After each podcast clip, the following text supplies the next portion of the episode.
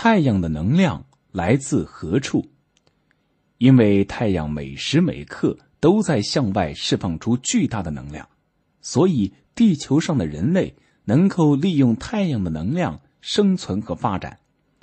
而在人类有史可查的漫长岁月中，太阳的光和热都未见有丝毫的减弱，这是一件既让人高兴又令人费解的事情。太阳所具有的如此巨大而持久的能量，是从哪里来的呢？最原始的说法是燃烧说，这种观点认为，太阳是通过燃烧内部物质而发出光和热的。然而，根据测量，太阳表面温度高达六千摄氏度，很难解释由碳和氧发生化学反应生成二氧化碳的燃烧。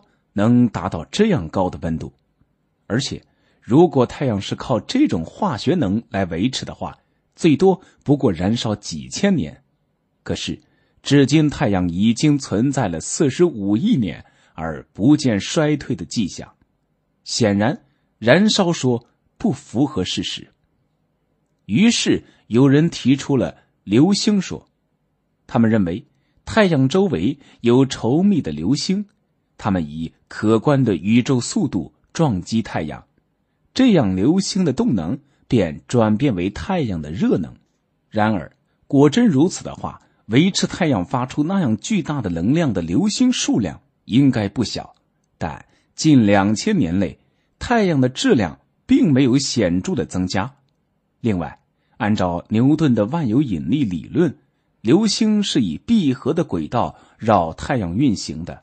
并不会落在太阳上。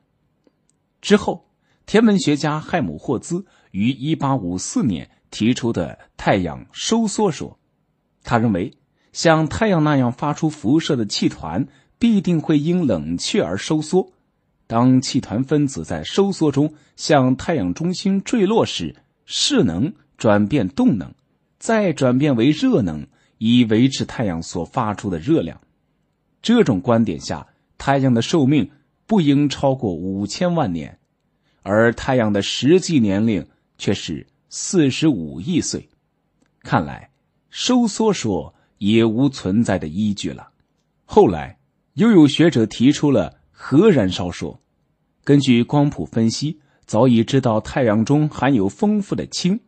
一九一一年原子核发现后，人们开始猜测太阳能。也是从原子核反应中释放出来的。已知几个核子组成原子核的粒子，通过核反应结合在一起，就会放出能量。于是人们猜测，氢就是太阳的燃料，氦则是它燃烧后的余烬。太阳能来自氢的聚变反应。然而，人们仍无法解释氢弹爆炸是瞬息之间发生的。反应是在顷刻之间完成的，而太阳又是如何让这瞬间发生的爆炸像裂变反应那样持续进行的呢？而关于太阳能的来源问题，仍是科学家们努力探索的一个谜题。